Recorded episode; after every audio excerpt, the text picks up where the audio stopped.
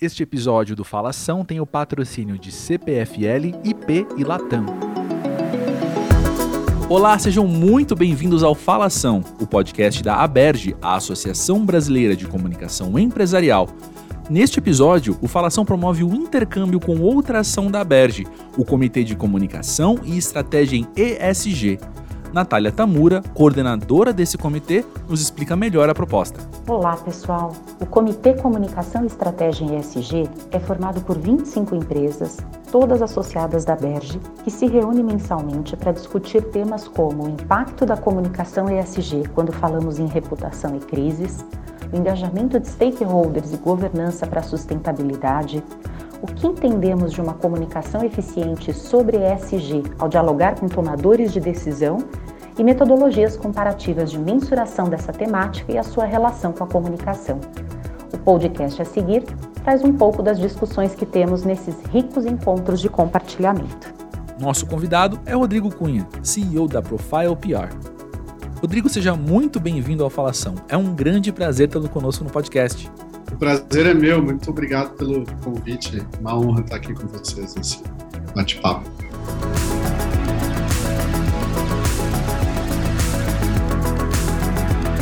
Rodrigo, para começar, como de costume aqui no Falação, queremos conhecer um pouco mais sobre você. Pode se apresentar, contar um pouco sobre sua carreira? Posso sim, com o maior prazer. Bom, sou jornalista, pelo meu sotaque, vocês vão ver que eu comecei minha carreira lá no Rio Grande do Sul, trabalhei no jornal Zero Hora, discursal da Veja, moleque, 23 anos, tocava discursal lá. E aí depois eu fiz uma temporada de surf na Indonésia, porque ninguém é de ferro, fiquei dois meses pegando onda lá antes de me mudar para São Paulo, né, já me preparando porque, pelo, pelo que eu ia enfrentar aqui. E em São Paulo eu comecei a trabalhar na redação da revista Você S.A., fiquei três anos lá, até que um dia o pessoal do Banco Real me convidou para contar a história que eles estavam fazendo lá de sustentabilidade, as iniciativas. Eu achei fantástico, me empolguei, escrevi uma matéria legal. Depois que a matéria foi publicada, o pessoal me convidou para trabalhar no banco. Eu fui, né, jornalista, pensei, nossa, vou trabalhar em banco, coisa do capeta, juros, essas coisas, mas a turma era tão bacana lá que eu achei, não, vamos lá, eu acredito no que eles querem fazer, essa transformação, quero fazer parte disso, vamos lá, vou ficar um tempinho no banco lá, aprender algumas coisas, depois eu sigo. Meu tempinho virou oito anos, aprendi muito sobre sustentabilidade, sobre engajamento, stakeholders que nós temos aqui, e aí eu resolvi sair para montar minha agência, que era um sonho que eu tinha de empreender, e aí é, falei lá para o meu chefe na época, que é o Fábio Barbosa, era o presidente do banco, que hoje é meu sócio, a honra de tê-lo como sócio, que eu queria montar uma agência e queria que ele fosse meu primeiro cliente. Ele topou, e assim nasceu a Profile com essa visão de trabalhar somente com marcas, pessoas, empresas focadas na questão da sustentabilidade, impacto, responsabilidade social, hoje chamado de ESG também. Enfim, essa preocupação das empresas com o impacto no todo. E aqui estamos. Pois é, Rodrigo, você citou aí as pautas ESG ou ESG. E o tema dono da Berge é a comunicação e o capital ético. Eu queria perguntar para você algo que já foi conversado com, com outros convidados aqui do Falação, que é como é que você tem entendido então a relevância do engajamento das organizações nessas pautas ESG? Olha, André, a questão é a seguinte: o mundo mudou, né? Mudou muito rapidamente, vinha mudando aí nas últimas décadas. A pandemia é, trouxe um, uma versão totalmente nova do mundo aí, onde tem essa preocupação mais clara, né? A gente viu uma grande movimentação no Brasil aí na por ocasião do início da pandemia de doações, empresas se mobilizando, né? Então vamos olhar isso para as empresas preocupadas com a questão social. Né? A gente está vendo um outro movimento enorme das empresas de assumirem metas de redução de carbono, encontrando alternativas de como gerar créditos de carbono, né? tentando chegar nas emissões líquidas zero, tal do net zero. Isso é a questão ambiental. E obviamente a questão de governança, a gente está vendo muito essa questão assim, de como que a diversidade entre nos conselhos das empresas, né, toda essa questão da, da, racial, de gênero, muito presente. Então, assim, o contexto é novo, as empresas já perceberam isso, e a questão é, o espírito de transformação já está aqui. É uma, o espírito do tempo dessa nossa geração que está aqui é fazer essa transformação. Isso vai acontecer independente de quem quer ou não quer fazer parte, das empresas que vão querer ou não fazer parte. Se você fizer parte disso, uma oportunidade enorme de você fazer parte dessa transformação, de gerar coisas positivas, de, de gerar oportunidades para todo mundo que está envolvido. Se você não quiser fazer parte, você vai morrer uma hora ou outra, né? É como diz o, o Fábio, meu sócio, todo dia sai um, uh, morre um consumidor que não se preocupa com essas coisas e está nascendo outro que já tem um outro chip, né? O pessoal costuma dizer, não vamos falar de chip, mas já tem uma outra mentalidade, outro jeito de, de olhar para as coisas e, e, vai cobrar dessas empresas essa, essa transformação. Então, assim, não à toa, a gente olha para o Pacto Global, são 12 mil empresas signatárias em mais de 160 países no mundo, no Sistema B, do qual orgulhosamente eu faço parte pela Profile, né, a gente é uma empresa B certificada, são mais de 200 empresas no Brasil, grandes empresas como a Natura, Ben Jerry's, é, Movida, Danone se certificou recentemente, então essa mudança está acontecendo muito rapidamente, e assim, quanto antes as empresas se engajarem, quanto mais rápido avançarem, vai ser melhor para todo mundo. A gente não pode mais olhar de maneira separada para essa questão, achar que a empresa está ali, né, contida nos seus próprios muros. Não, está todo mundo interconectado. Essa, essa é uma grande lição, grande aprendizado, grande mudança de olhar que a pandemia nos trouxe. Pois é, e pensando também no que vocês têm feito com o comitê, eu queria te perguntar como você tem entendido o impacto da comunicação de ESG na reputação das organizações. Olha, eu acho que as pessoas estão preocupadas, os consumidores estão apontando que eles querem ver uma mudança. Então, a gente precisa criar uma nova narrativa de mostrar como as empresas estão preocupadas com o todo. Daqui a pouco os consumidores vão se perguntar: essa empresa está ajudando a passar por essas questões que a gente está enfrentando? Né? E se a gente olhar, semana passada, o IPCC lançou esse novo relatório falando assim: gente, mudanças climáticas chegaram. Ponto. Agora sim, a gente precisa trabalhar para minimizar o dano que vai ser criado já. A gente estava tinha uma meta da Acordo de Paris de, de planeta poder aquecer até um, um grau e meio para as consequências serem mais ou menos é, controladas. Né? Então, mais uma vez, a arrogância do ser humano de achar que pode controlar esse tipo de coisa, mas já passou. Né? Já, já todo mundo já acha que é quase não é factível chegar num um grau e meio. Já estamos olhando para dois graus. O que, que significa isso? Então, todo mundo vai olhar e vai se preocupar. Bom, essa empresa de que eu estou consumindo alguma coisa está preocupada com esse impacto ou está preocupada somente em gerar mais valor para o acionista, né? Que é uma que é uma, uma questão que está meio que caindo por terra agora. A gente precisa gerar valor para todos os envolvidos, todos, todos, fornecedores, é, colaboradores, meio ambiente, sociedade e eventualmente acionista também, porque senão a empresa não para de pé. Mas é olhar para o todo, não pode mais olhar para o seu próprio umbigo. Se a gente ficar olhando para o nosso próprio umbigo, as empresas vão ter um impacto gigante de reputação negativo.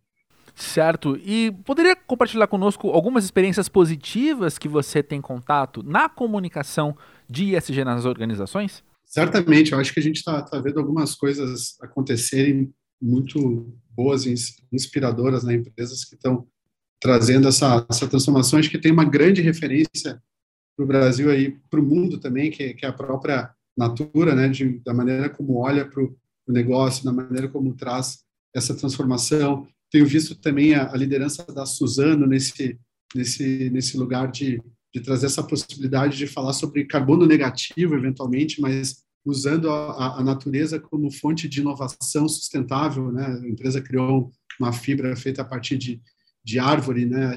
pensando que a questão da moda tem um impacto gigantesco no mundo, é o segundo maior setor poluente depois de petróleo e gás é a moda. Né? Então, se a gente encontra alternativas de, de, produzir sem gerar tanto impacto no meio ambiente, isso é bom para todo mundo. Eu tenho visto empresas olhando para o seu próprio é, propósito, se conectando, por exemplo, Mercado Livre, que é nosso cliente tem essa visão de gerar acesso, é, democratizar o acesso ao serviço do comércio eletrônico, né, incluindo pessoas gerando oportunidades de inclusão. É, também tem um projeto bacana de regeneração, em vez de é, compensar a pegada de carbono, o Mercado Livre está pegando o valor da pegada é, total de emissão de gás de efeito de estufa, calculando isso em termos monetários, investindo. Então, foram investidos 45 milhões de reais para regeneração de, de vários hectares de pequenos produtores na Serra da Mantiqueira, né, um projeto de trabalhar com biomas icônicos na América Latina, e tem algumas é, grandes referências fora do Brasil também. Acho que a principal referência que eu olho muito é a Patagônia. Essa empresa né, é uma empresa de produtor de marcas, é, é uma marca que produz artigos esportivos, vestuário, só que o jeito que produz é muito conectado com, com a natureza. Então, acho que essa, esses casos, todos que eu falei aqui, de alguma, de alguma maneira tinha essa relação com a natureza. Então, o olhar das empresas para é, acabar com essa, essa lacuna, esse gap que tem dessa separação entre o que é empresa e o que, o que é natureza é muito relevante, porque a gente faz parte desse todo. Então, olhar para o ESG, olhar como incorporar todos esses impactos que a gente tem, né, e buscando maneiras de de evoluir em harmonia com o planeta. Acho que é, essa é a grande questão. Como é que as empresas vão fazer isso? É, eu sei que existem estudos globais, né, empresas já praticando isso, a Natura, de novo, é um exemplo, de como você mede o impacto que você está gerando no, no, meio ambiente, na sociedade, e coloca no preço do seu produto e avalia isso do ponto de vista de gestão também. Porque não está separado. Meu planeta é finito. Os nossos recursos naturais são finitos. Mas, de maneira econômica, a gente olha como se fosse infinito. Ou seja, você pode extrair sempre que isso não vai ter problema. Só que tem problema, a gente já viu, o problema chegou. Então a gente precisa mais do que nunca dessas referências de empresas que estão trazendo essa transformação e trazendo novas referências e apontando o caminho para onde eu achei muito interessante, Rodrigo, quando você comentou que o foco não pode ser apenas os acionistas, né, mas todas as camadas que a organização toca, né, da sociedade, enfim, ao próprio meio ambiente, precisam estar dentro dessa visão da comunicação e o capital ético. E eu gostaria de perguntar para você como você tem visto também, você e o comitê têm entendido a importância do engajamento dos stakeholders nessas pautas. Acho que é fundamental o engajamento dos stakeholders para poder fazer esse assunto avançar mais rapidamente. Né? É, como eu falei para vocês, eu, eu, trabalhei um tempo no Banco Real lá e, e, eu vi que tinha essa preocupação muito grande com esse engajamento de, de stakeholders em várias camadas, né? Então eu lembro de uma vez que teve um, um, episódio que o Banco Real começou com essa questão de não financiar, de ter um, um, uma análise de risco socioambiental antes de conceder dinheiro para as empresas como empréstimo, né? Para ver onde aquele dinheiro está sendo investido. Então, por exemplo, madeireiras ilegais na Amazônia uma grande preocupação de não de não fornecer crédito para essas empresas porque elas iam desmatar a Amazônia, que é uma coisa que, que ninguém queria, ninguém quer ainda é, no Brasil, ou seja, tem uma parte que não se preocupa com isso, mas a gente sabe que a gente precisa cuidar da Amazônia, né? Então, o banco tinha isso claramente, todo mundo conhecia e entendia. Teve uma ONG uma vez que entrou em contato e falou, olha, tem uma empresa tal que é cliente de vocês, que está é, desmatando a Amazônia para plantar soja. E antes de denunciar né, no, no mercado ou, ou, ou, chamar a imprensa para contar essa história, a gente queria ligar para vocês para entender o que está acontecendo. Porque a gente confia na, na, nessa análise de risco socioambiental do Banco Real. Então, você, é como se eles estivessem dizendo, vocês têm um colchão de reputação com a gente. Então, a gente quer entender, quer ouvir vocês, dar, dar o benefício da dúvida antes de partir para alguma coisa mais, mais séria na empresa. Então, foi uma oportunidade que a empresa, que essa ONG deu, para o banco contar o que estava acontecendo, eventualmente se engajar com essa, com essa empresa, né, conversar sobre essa questão para tentar resolver. E foi o que aconteceu. Teve um outro exemplo uma vez também, que é, agências estavam sendo construídas pelo, é, pelo Brasil, né, agências do Banco Real. E chegou uma denúncia lá na área de é, sustentabilidade de que tinha um lugar onde uma agência estava sendo construída lá, onde tinham, as pessoas estavam trabalhando em condições análogas à escravidão, péssimas condições de trabalho, o pessoal dormindo no lugar, né, tudo meio sujo, assim, e falou, o pessoal mandou mensagem, então, essa é a responsabilidade social que vocês estão falando na propaganda, e essa é a sustentabilidade, olha esse negócio aqui. E a gente não, abriu o olho desse tamanho, foi atrás, descobriu que era um fornecedor que o banco havia contratado, que não tá, não havia, não, não estava acontecendo o acompanhamento que deveria acontecer sobre aquele tipo de prática. Só que isso abriu os olhos da turma lá e, e claro, falamos com aquele fornecedor e, ao mesmo tempo, fizemos uma varredura em todas as, as agências para saber como é que estava acontecendo esse tipo de coisa para não acontecer de novo. Então, de novo, teve uma oportunidade, o, o, o consumidor ele já sabe, né? Ele fala, bom, o banco está fazendo sustentabilidade, mas está acontecendo isso aqui, então eu vou cobrar. E isso, ao mesmo tempo, é uma oportunidade de, de melhoria que a empresa é, teve, né? Importantíssima, porque tem esse engajamento. E um outro exemplo que eu vou dar aqui, que eu lembrei, é da Patagônia, né? Da Patagônia, em 2011, eles fizeram um anúncio de uma página inteira no New York Times, no jornal, o principal jornal do mundo, é, durante a Black Friday, dizendo assim: não compre essa jaqueta. Era uma página inteira com anúncio dizendo para não comprar o próprio produto. Né? Extremamente ousado, é, muito importante como sinalização do que a empresa acreditava, dizendo o seguinte: essa jaqueta que você comprou, ela dura, provavelmente você já tem, né? Não precisa comprar uma nova, ela dura muito, se estragar a gente conserta, porque a gente está preocupado com o impacto ambiental que isso gera. Então tem um engajamento o consumidor nesse nível é que você pode dizer para não comprar o próprio produto que você sabe que ele, quando precisar alguma coisa de verdade, ele vai lá, ele vai lá comprar. Então, é, sem os consumidores engajados, né, sem os fornecedores engajados na, na transformação, sem os colaboradores acreditando que é para ir nesse, nesse mesmo caminho, é muito difícil fazer a mudança, porque ninguém faz essa transformação sozinho. Precisa de todo mundo atuando da mesma maneira, todo mundo remando na mesma direção, de maneira sincronizada, porque esse é um desafio geracional épico que a gente tem para enfrentar. E as empresas, como organizações, elas têm esse poder de apontar essa direção e provocar essa transformação que a gente precisa. Pois é, creio que a relevância e a urgência da questão ambas estão muito esclarecidas. Mas então, também te pergunto mais uma vez: como promover esse engajamento com os stakeholders? Eu acho que eu tenho aprendido né, nessa jornada toda, estou há 20 anos lidando com esse tema na comunicação e sustentabilidade, que sem transparência não tem avanço. Então, as empresas precisam ser transparentes. Sabe quando você está numa conversa com alguém, um amigo, você fala uma bobagem, o cara fica chateado? O que, que você faz? Você pede desculpa, né? Porque você errou. Errar é humano e as organizações são feitas por pessoas. Pessoas erram, ninguém é perfeito. Não é como a gente costuma ver na maior parte das vezes, propaganda institucional, de que está tudo dentro do. Claro, você não vai fazer um anúncio na TV dizendo ah, a gente pisou na bola aqui. Mas se você tiver oportunidade de falar sobre isso de alguma maneira, no relatório de sustentabilidade do Banco Real, a gente ficava apertando lá o fornecedor no melhor sentido da palavra, no, embate intelectual, para ele nos cobrar, para nos provocar a falar sobre dilemas, coisas que não deram certo, coisas que deram uh, errado, que a gente teve a oportunidade de evoluir e aprender. Todo mundo passa por isso. E quanto mais a gente entende o tamanho do problema, a gente quanto mais a gente ganha consciência sobre a questão, mais a gente percebe as nossas próprias incoerências, né? E, em vez de se sentir culpado por isso, a gente tem uma oportunidade de agir para melhorar, né? Para poder avançar e evoluir. E outra coisa, né? Nessa questão do engajamento, eu acho importante também as empresas entenderem que elas não estão no centro de tudo. Se a gente olhar é, mapa de engajamento de stakeholders, em geral, acontece assim, está a empresa no meio, e aí tem alguns stakeholders mais importantes em volta, numa primeira camada, numa segunda camada tem mais stakeholders, numa terceira...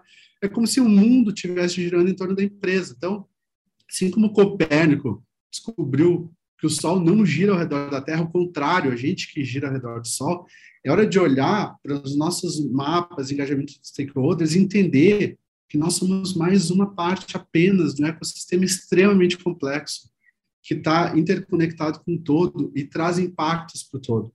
E olhar dessa maneira, entender como numa floresta não existe uma árvore que é a árvore rainha. Existem várias árvores grandes que são responsáveis por regular o ecossistema com as outras árvores menores, inclusive com o rizoma, com a camada de, de fungos que tem ali, para garantir que todas as informações estão sendo intercambiadas de maneira correta dentro do sistema para o sistema continuar vivo.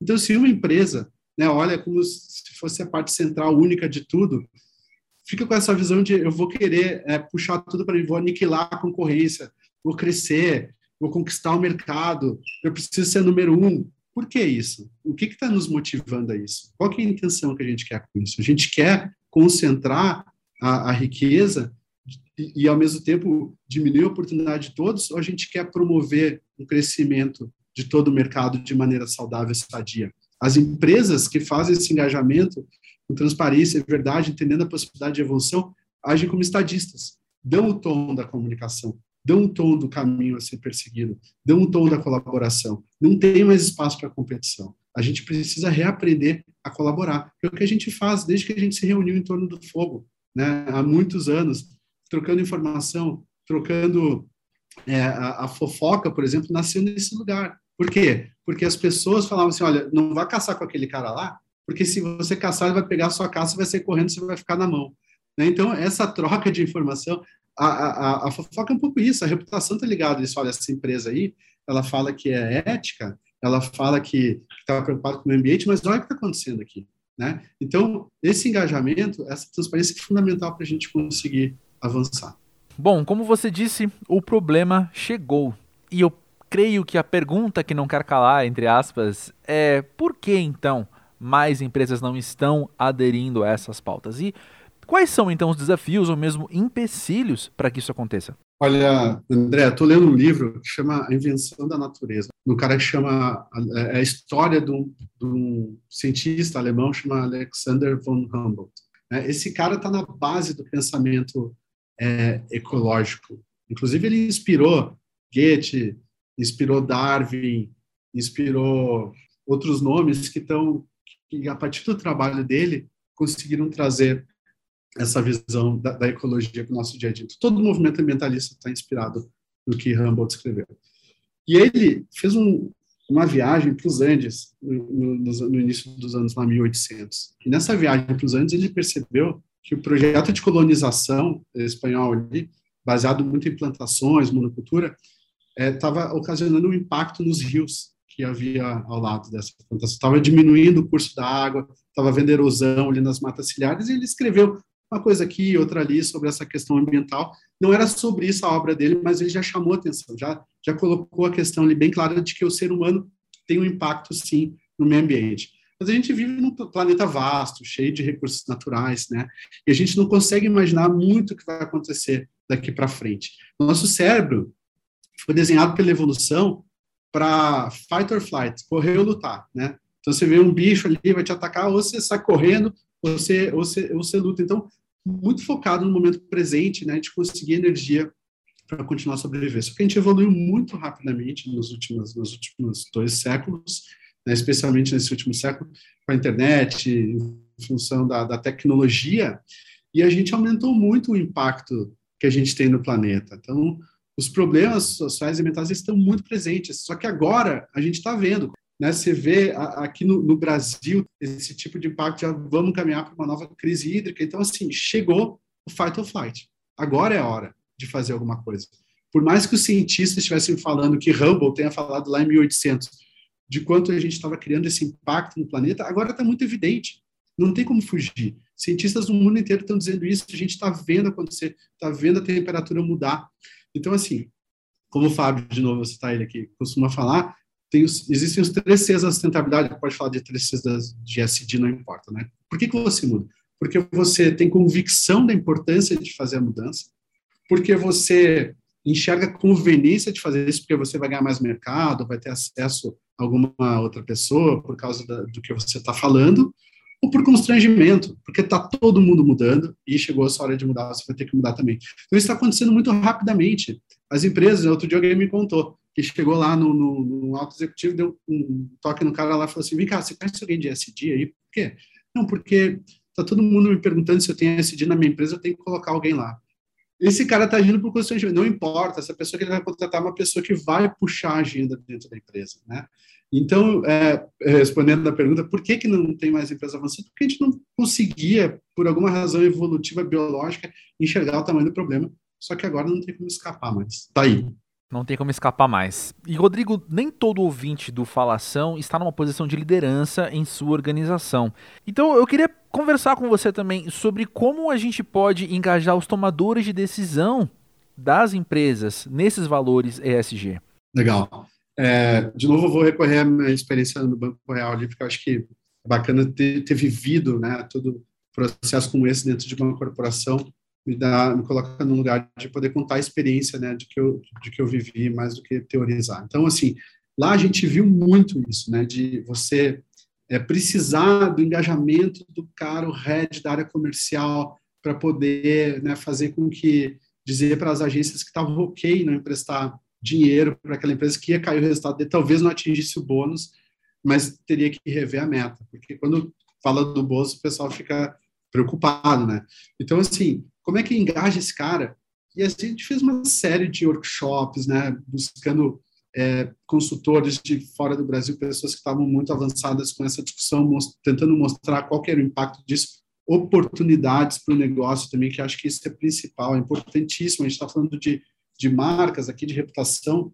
Né? Teve toda essa experiência de marca lá do, do próprio Banco Real também, que saiu de, estava entre os quinto, quarto banco mais lembrado por um bom tempo, e aí passou a competir com o Itaú, que era o primeiro banco lá em, como marca mais lembrada, embora fosse um banco muito menor, e tinha muito a ver com todo esse trabalho de construção né, durante anos na questão da reputação da marca. Então, as pessoas começaram a perceber também que isso era bacana, trazia novos negócios, trazia pessoas preocupadas, alinhadas os valores, trazia novos clientes que diziam assim, olha, eh, nunca nenhum banco me perguntou sobre isso, eu acho que isso é importante, então eu só vou, eu estou trazendo todos os meus negócios, toda a minha carteira para o Banco Real, porque eu acredito nisso. E toda hora a gente recebia um feedback desses eh, pela área de sugestões e reclamações, ou por é, gerentes comerciais que traziam isso. Então, é, engajar a alta liderança passa por isso, por um processo de transformação, porque as empresas, como eu falei, são feitas por pessoas. Se não houver a transformação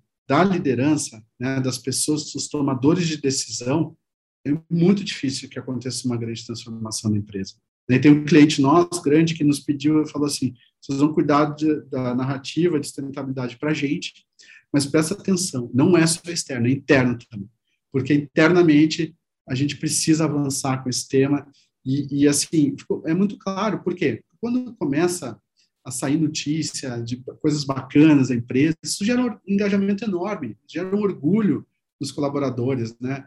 No LinkedIn, todo mundo deve estar no LinkedIn aqui, ver aquela coisa toda hora, todo mundo postando um monte de coisa bacana que aconteceu, e como as pessoas se engajam, como curtem, né? Quando tem alguma coisa relacionada a agenda de sustentabilidade, ESG. E por quê? Não é porque é ESG, é porque é sustentabilidade, é porque mostra essa preocupação da empresa com todo. Todo mundo gosta de estar perto de pessoas ou de empresas que estão preocupadas com isso todo. Né? Então, no momento que a liderança percebe que isso acontece, eles percebem que é bacana fazer essa agenda avançar. Então, o trabalho de quem não está é, em posição de liderança ou de tomada de decisão é ajudar a trazer essas informações, influenciar e contar essa história para os líderes que já, já entenderam o que precisa fazer, às vezes não sabem muito bem por onde. Então a gente pode né, dar esse caminho também, ajudar a dar esse caminho. É um trabalho importantíssimo essa Sim, com certeza. Gostei muito da sua sugestão do A Invenção da Natureza e queria perguntar, você tem mais recomendações de leitura então para conhecermos mais sobre esse assunto? Tenho sim. Tem um livro que chama, não tem tradução ainda no Brasil, que chama Reimagining Capitalism, que é né, reinventando, reimaginando o capitalismo da Rebecca Henderson. Parece que vai ser traduzido, está em vias de. É uma pessoa que, que traz uma percepção que eu acredito muito. Assim, eu costumo dizer assim que, obviamente, capitalismo é o melhor sistema que a gente inventou até agora. Podem questionar socialismo, comunismo, enfim. É, tem uma, uma grande discussão que acontece há séculos sobre isso. Mas o capitalismo ele ajudou a trazer muita gente acima da linha da pobreza, aumentou expectativa de vida, trouxe melhorias de maneira geral. Concentrou muito a renda, né? continua aumentando a desigualdade, tem esse impacto enorme no meio ambiente, e é disso que ela fala. A gente tem oportunidade de evoluir o capitalismo, porque o capitalismo é um bom sistema. Então, como é que a gente pode evoluir? Né? E também não. A gente está organizado em torno do dinheiro, né? como sociedade, dessa maneira. No mundo inteiro. É muito difícil você falar, não, agora para, o capitalismo funciona, faz outra coisa. Vamos evoluir, vamos olhar para essa perspectiva, perspectiva de evolução o que a natureza tem feito há bilhões de anos? Então, vamos olhar para a natureza. Aí, de novo, né, o livro do Humboldt, que eu aprendi muito com esse livro, acho que tem muitas, muitas percepções interessantes. Tem um outro livro que chama Reinventando Organizações, né, do Frederic Laloux, que traz essa perspectiva de olhar para as organizações de, de uma maneira de uma gestão diferente, mais democrática, né, que considera a, muito o papel da, das empresas como parte dessa evolução tem um livro que é o Manual da Empresa B também, que mostra esse caminho, né? O sistema B, ele tem uma, um, um, questionário de autoavaliação, chama B Impact Assessment, que qualquer empresa pode fazer, com o objetivo de entender onde estão as, as oportunidades de melhoria de gestão. Né? E, e isso, em si, já traz um caminho para ESG muito relevante, porque está dividido em partes como comunidade, fornecedores, meio ambiente, acionistas, impacto. Então, você pode olhar para cerca de 200 questões, né, que você pode olhar para cada uma delas com possibilidade de trazer evolução para sua empresa. Esse manual conta e se, como é que isso pode, pode ser feito, quais são as oportunidades. Eu queria aproveitar, André, se você me permite fazer um jabá aqui, no livro que eu escrevi no final do ano, que chama Humanos de Negócios, que o subtítulo é História de Homens e Mulheres que estão rehumanizando o capitalismo. Porque eu acho que a gente precisa de novas referências de liderança, de pessoas que estão olhando para o todo, independente do tamanho da organização, o que, que elas façam, para ajudar a trazer essa transformação. Então, ali tem 27 histórias de, de humanos de negócios que são esses líderes que está todo mundo sedento por encontrar. Quem são essas pessoas que vão fazer essa ponte? Quais são essas empresas que vão ajudar nessa, nessa transformação? Temos um longo caminho pela frente, já temos boas referências, temos muita gente cada vez mais preocupada com isso dentro das organizações. Eu confio muito que os negócios vão conseguir desempenhar esse papel fundamental nessa transformação que a gente precisa fazer acontecer. O Falação agradece Renata Nascimento e Ana Paula da Rocha, membros do comitê que lideraram a iniciativa de trazê-lo aqui para o podcast, e Rodrigo Cogo e Talita Dominato, responsáveis pela organização dos comitês na Aberge. Na descrição deste episódio, você encontra link para conhecer mais propostas e discussões do Comitê de Comunicação e Estratégia em ESG. No portal Aberge, você pode acessar mais conteúdo sobre comunicação e o capital ético, entre artigos, livros e cursos, além de informações sobre como se tornar um associado. Visite aberge.com.br. O Falação é produzido por André Felipe de Medeiros, ao lado da equipe Aberge, formada por Emiliana Pomarico, André Cassoni e Vitor Pereira. Até a próxima!